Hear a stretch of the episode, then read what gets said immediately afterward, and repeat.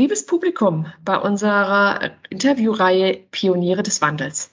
Wir haben heute einen ganz besonderen Pionier bei uns, nämlich Rainer Karcher. Rainer ist Global Director IT Sustainability bei der Siemens AG. Und ähm, heute geht es dementsprechend um eine etwas anders gelagerte Transformation, aber auf jeden Fall ist Rainer ein Pionier des Wandels. Und wir haben ja bei Wandel nicht gesagt, was für eine Art von Wandel. Und ehrlich gesagt kann man heutzutage ja die einzelnen Wandel gar nicht mehr so richtig auseinanderhalten, weil sie sich überlagern, weil sie sich durchmischen etc. Deswegen äh, bin ich froh, dass wir jetzt mal einen Vertreter auch da haben eines anders gelagerten Wandels, um genau das auch im Rahmen der Konzeption unserer Interviewreihe deutlich zu machen. Herzlich willkommen, lieber Rainer Karcher, Global Director IT Sustainability von der Siemens AG. Vielen lieben Dank, Katja. Danke für das äh, Willkommen heißen, danke für deine Einleitung und äh, danke für das nochmal deutliche Betonen des Titels, der sehr hochtrabend klingt, letztlich äh, einfach nur bedeutet, dass ich mich um das Thema Nachhaltigkeit kümmere ähm, innerhalb der IT und durch die IT für die Siemens AG. Vielleicht kurz zur Abgrenzung, weil wir es gerade schon eingangs gesagt hatten, Siemens AG ähm, explizit zu erwähnen, weil wir mittlerweile ja drei Einheiten sind. Es gibt noch die Siemens Healthineers, die Gesundheitssparte, die weitgehend eigenständig agiert und wir haben die Siemens Energy, das heißt das gesamte Energie- und Kraftwerkssegment, äh, was früher auch zur Siemens AG gehört hat, mittlerweile auch eigenständig, dementsprechend auch da separat unterwegs. Äh, meine Verantwortung ist für die Siemens AG weltweit. Okay, super. Vielen herzlichen Dank. Deswegen auch Global. Genau, richtig. Ja, das ist gar nicht, das, äh, ich habe das gar nicht betont, weil ich so hochtrabend äh, sich anhört, sondern weil du es höchstwahrscheinlich sehr, sehr wohl verdient hast. Und da steigen wir jetzt mal ein. Ähm, Stichwort Nachhaltigkeit oder Sustainability, so äh, wie es bei dir im, im, im Titel ist. Ähm, da gibt es ja auch ganz, ist ein facettenreicher Begriff. Mhm. Äh, fangen wir erstmal ein bisschen definitorisch an, ja, ein bisschen wissenschaftlich. Was verstehst du darunter? Wie ist das bei dir definiert? Eine extrem gute Frage und eine extrem wichtige Frage, denn letztlich ist, äh, genau wie du sagst, das Thema Sustainability gerade ein inflationär gebrauchter Begriff. Überall in der Werbung, überall in den Medien ploppt Sustainability als Begrifflichkeit hoch. Die ganzen Unternehmen ähm, um uns herum versuchen gerade alle Sustainability als Businesswert zu betrachten und sich tatsächlich dadurch auch einen Marketingvorteil zu verschaffen. Ähm, es prangert überall einem die äh, Climate Neutral äh, als, als Logo entgegen auf den Produkten. Also das ist schon eine extrem wichtige Frage und mir eine extremst ähm, wichtige auch in der tagtäglichen Beantwortung. Für uns, für mich ist das Thema definiert über die Sustainable Development Goals, also die Nachhaltigkeitsentwicklungsziele der Vereinten Nationen. Das sind 17 Ziele, die aus meiner Sicht so ziemlich gut beschreiben, was in Nachhaltigkeit zu sehen ist. Nämlich nicht nur das Thema CO2, nicht nur das Thema Klimakrise, ähm, sondern eben die gesamte Palette, das gesamte Spektrum.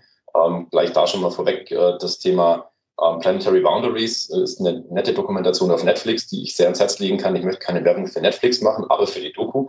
Ähm, die ist nämlich wahnsinnig gut gemacht vom Potsdam Climate Institute äh, gemeinsam mit David Attenborough.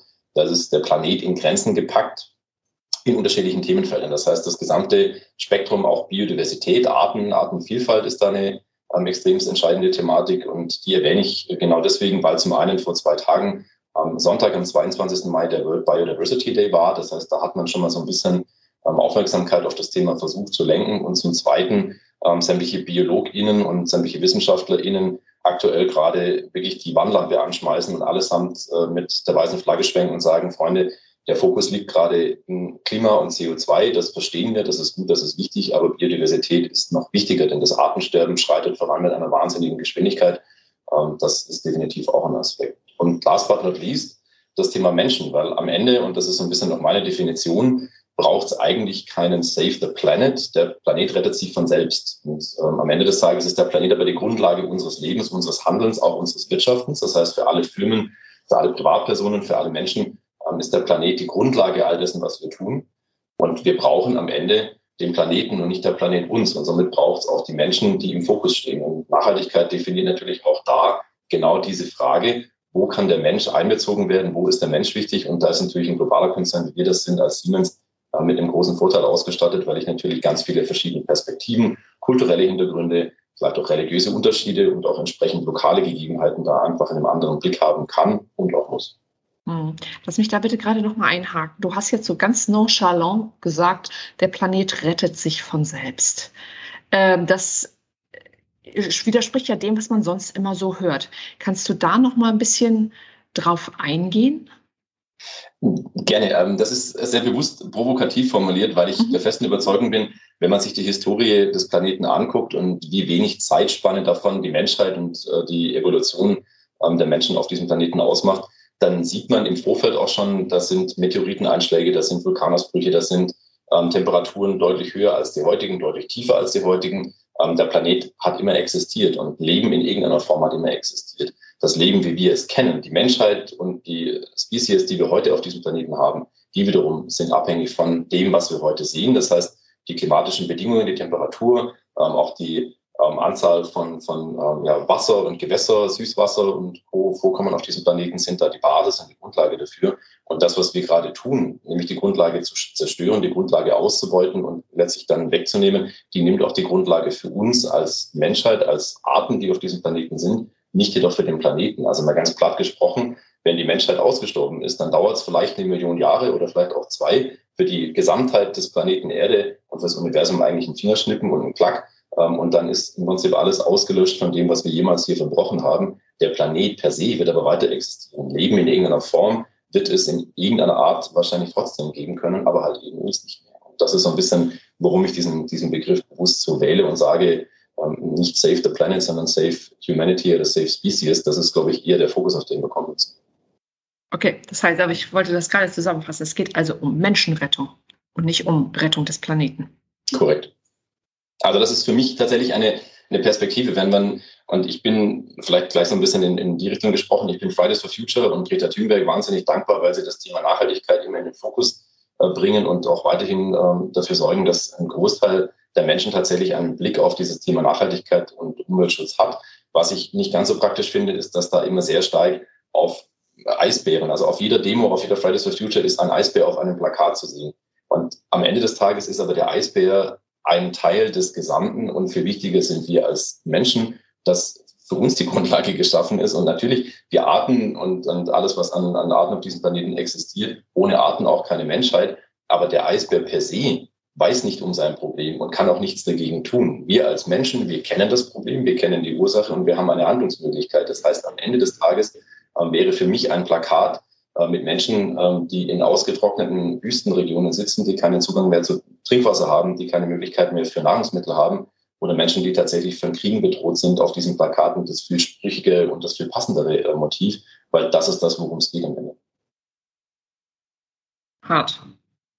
Also hast, hast du sicher total recht. Ähm, aber wenn man das jetzt mal so betrachtet und sich vor Augen führt, nicht der äh, Eisbär auf der Eisscholle, sondern ein Mensch auf der Eisscholle, das wäre natürlich nochmal ein ganz anderes Motiv. Vielleicht können wir das bei all unseren ZuhörerInnen ähm, evozieren im Kopf, visualisieren, damit da die Handlungs, ähm, äh, der Handlungsimpuls nochmal ein bisschen gestärkt wird. Also der Mensch auf der Eisscholle und nicht der Eisbär. Richtig. Zumal das gar nicht so abstrus und abwegig ist, wenn man sich anguckt, was jetzt mit Abschmelzen von Polkappen und von ähm, Festeis in Grönland passiert, Anstieg von Meeresspiegel. Das heißt, wir haben, äh, wenn man sich anguckt, weltweit ähm, im Bereich von 300 Millionen Menschen, die in Küstennähe oder in Küstenregionen leben, zum Teil unter Meeresspiegel wohnen. Das heißt, all diese Regionen werden mit Anstieg von Meeresspiegel tatsächlich Probleme kriegen. Das heißt, die Wahrscheinlichkeit, dass Menschen, die heute im Trockenen sind, morgen auf vielleicht nicht einer Eisscholle, sondern auf einem Stück Holz sitzen, mal symbolisch gesprochen, die ist durchaus nicht ganz gering. Und dementsprechend ähm, das zu visualisieren im Kopf, ähm, ist, glaube ich, durchaus eine, eine sinnvolle und eine wichtige Geschichte. Hm.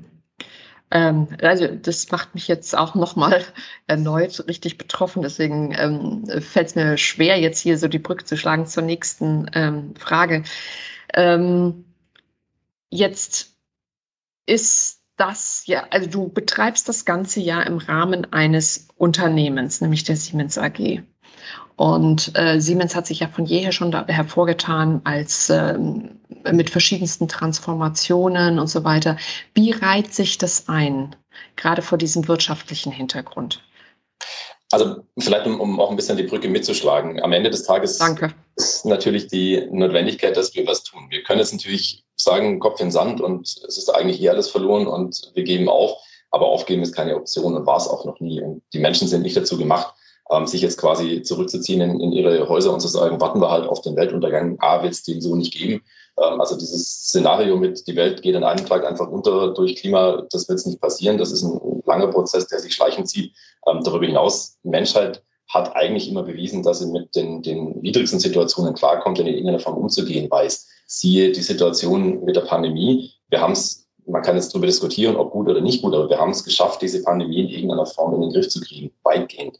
Wir haben das Thema Kriege immer wieder bewiesen, dass wir es in den Griff kriegen können und dass wir auch die, die Zeit nach Kriegen tatsächlich in irgendeiner Form transformatorisch begleiten ähm, und zumindest unsere Lehren daraus ziehen. Wie nachhaltig und wie langfristig ist eine andere Frage. Und jetzt der aktuelle Fall in der Ukraine zeigt natürlich auch wieder, dass es durchaus sehr spontan, unvorhergesehen in Anführungszeichen zu solchen Situationen wiederkommen kann. Aber ich glaube, was es braucht, ist tatsächlich Innovation. Es ist auch die Kraft von, von Menschen, die entsprechend die Möglichkeit haben, dazu sich aktiv einzubringen, um nach Lösungen zu suchen. Und Technologie ist da, glaube ich, ein ganz großer Hebel.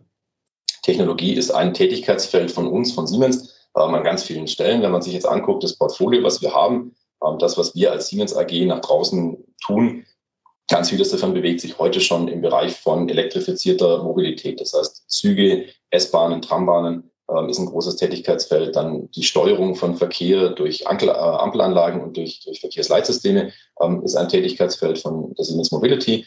Dann sind wir im Bereich von Digital Industry unterwegs und sind natürlich in Industrieanlagen dabei, Effizienz zu schaffen, zu automatisieren, im Sinne von Reduktion von Aufwand, Reduktion auch von Energiebedarf.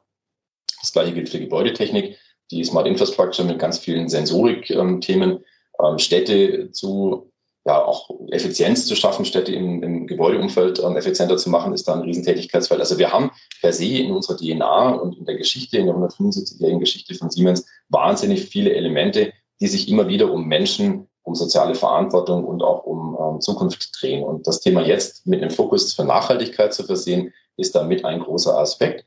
Siemens ist gerade jetzt dabei, auch eine Transformation hin zu einem Digitalkonzern, zu einem ja, IT-Konzern, zu einem Softwarekonzern zu vollziehen. Das heißt, wir machen auch wahnsinnig viel im IoT-Umfeld, ähm, sind Softwareanbieter, ähm, wir sind an ganz vielen Stellen unterwegs im Feld von Automatisierung, auch mit neuen ähm, Softwarelösungen, die sich jetzt mit CO2 und, und ähm, der Erfassung von CO2 in Materialien befassen.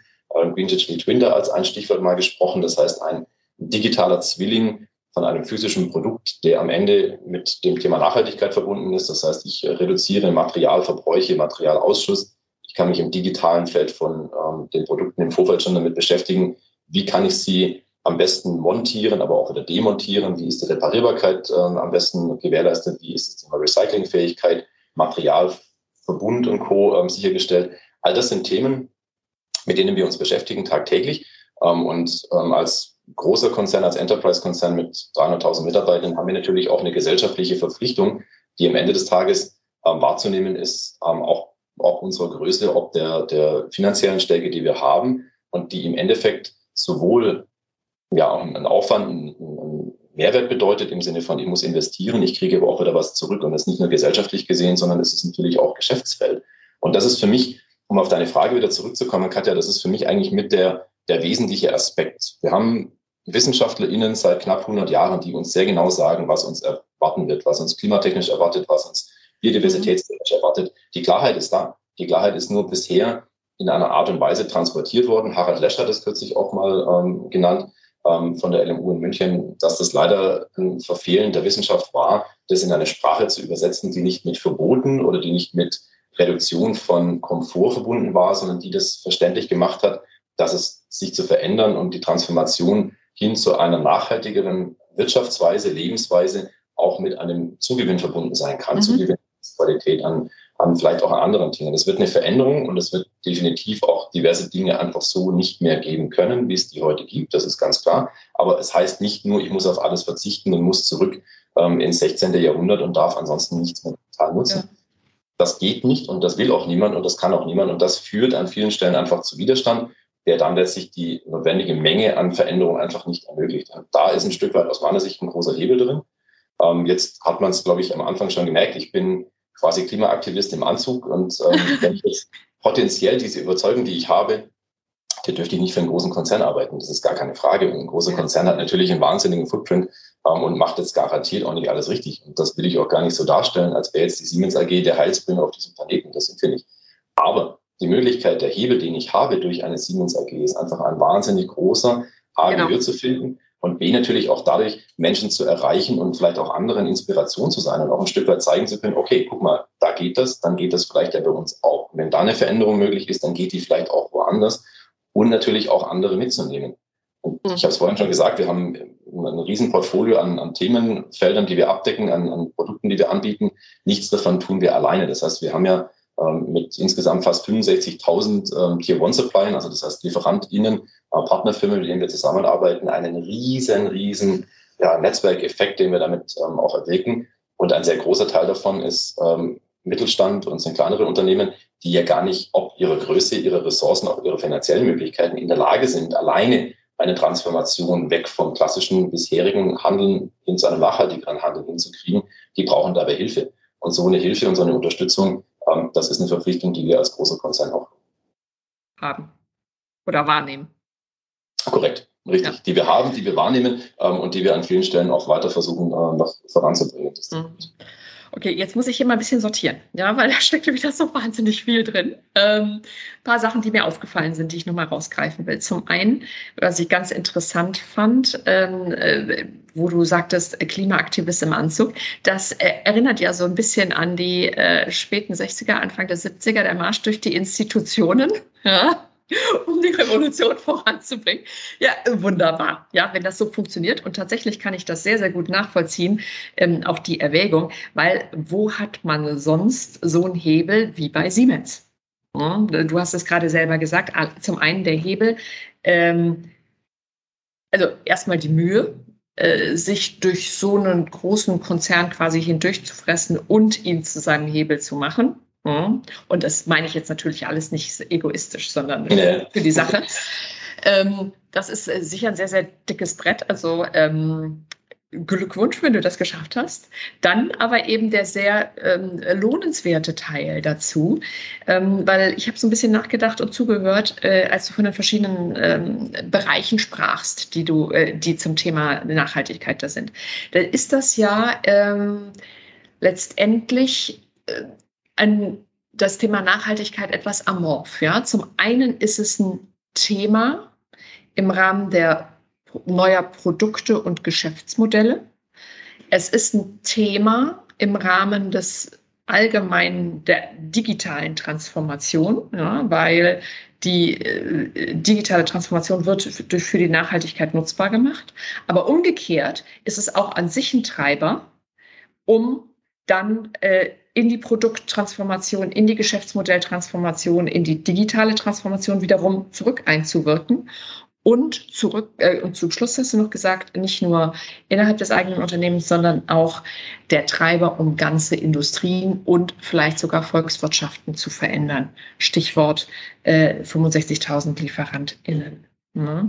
Das heißt, wenn wir fragen, wie ordnet sich das in die bisherigen Transformationen ein, dann würde man sagen, einerseits ist es etwas, was durch die bisherigen Transformationen ermöglicht worden ist. Andererseits aber auch ist es etwas, was die anderen Transformationen treibt. Absolut. Und, und ergänzend zu dem, was du gerade sagst, Katja, ich glaube, dass das Thema Nachhaltigkeit, wenn man es gesamtheitlich betrachtet, mit die größte Transformation ist, die Unternehmen jemals gesehen haben.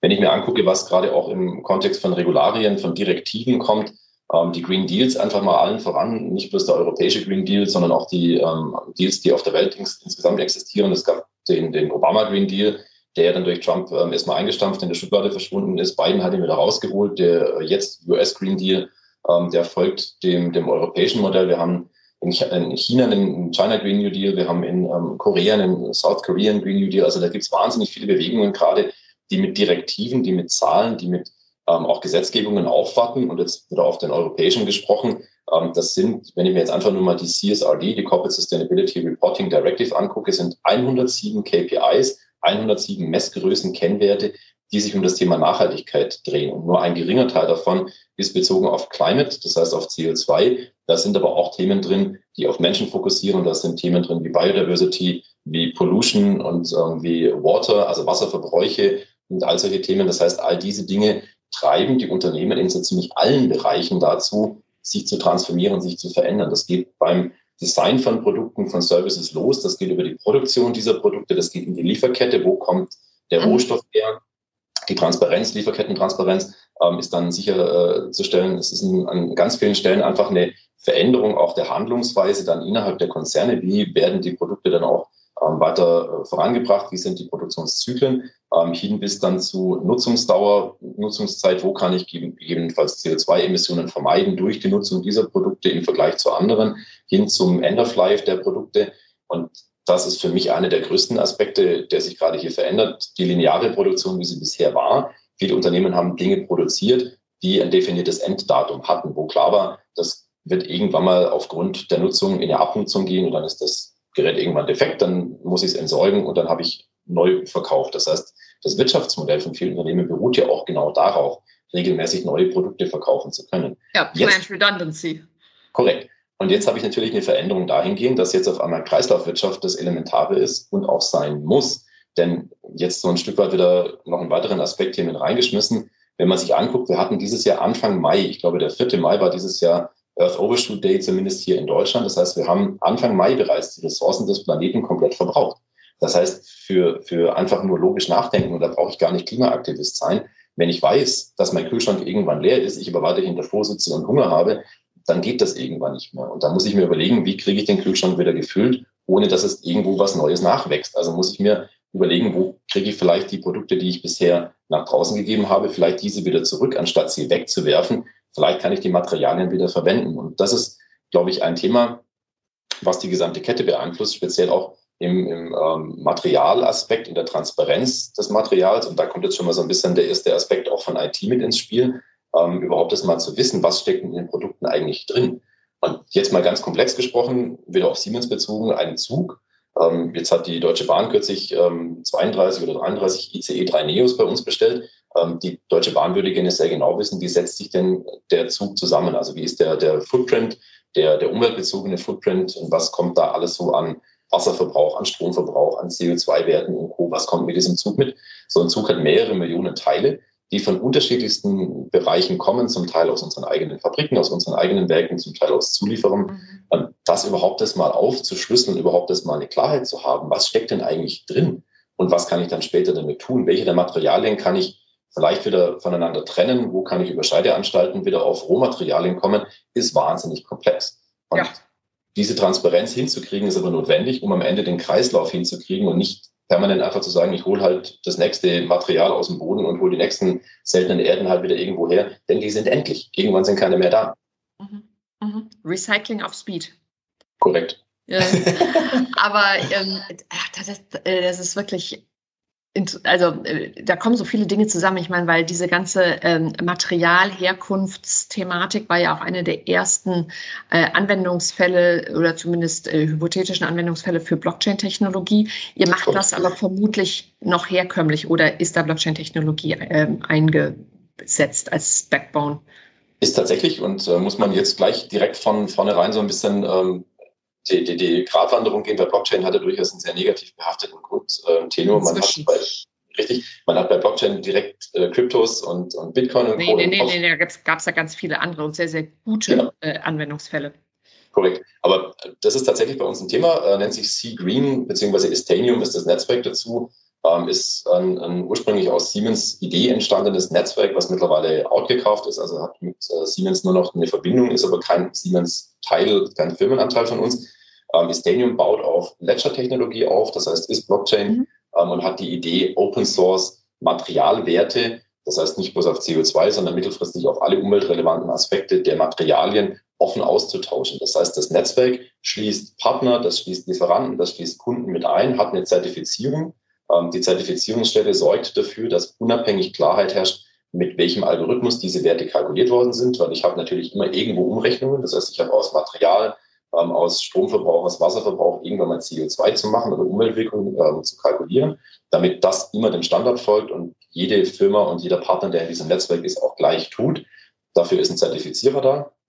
Die Idee innerhalb dieses Netzwerkes ist es aber dann, dass man nicht, wie das klassisch bisher in der Vergangenheit der Fall war, dann auf Anfrage ähm, irgendwie eine PDF kriegt oder manuell sich irgendwie Daten zusammensuchen muss, Fax. sondern nein, korrekt, auch das zum Teil tatsächlich noch, man soll es nicht für möglich halten, aber im Fabrikumfeld gar nicht mal so weit weg. Ähm, das ist immer noch so. Ähm, und dann war im Prinzip der Gedanke äh, dieses Netzwerkes äh, mittels eines Connectors und der Connector ist dann Seedgreen, ähm, diese Daten eben verfügbar zu machen für alle und für jeden, der da mit dabei ist ähm, und für jedes Partnerunternehmen, was damit in dem Netzwerk quasi aktiv ist und auch andere Netzwerke mit anzuschließen. Wir haben nicht die Dreistheit zu glauben, wir erfinden hier jetzt was und dann richtet sich die gesamte Welt nach uns. Das wird nicht passieren. Ähm, es gibt bereits andere Netzwerke, die das ähnlich machen, auch auf Open Source Basis. Aber die Idee, die dahinter steckt, ist eben einen Austausch zu etablieren, der nicht zentral in Transparenz in irgendeiner Datenbank liegt, wo kein Mensch genau weiß, was da dahinter ist, wo auch zudem ein großer Kostenblock dann damit verbunden ist für jeden Abruf, sondern das Ganze relativ transparent ähm, gesteuert, im Prinzip klar darzustellen, was für Daten gibt es an welcher Stelle. Die sind dezentral, bleiben auch bei denen, die im Prinzip die Daten erzeugen, ähm, in deren eigener Kernverantwortung und sind aber digital weiterverwendbar, digital weiterverarbeitbar in entsprechenden digitalen Formaten. Cool, super.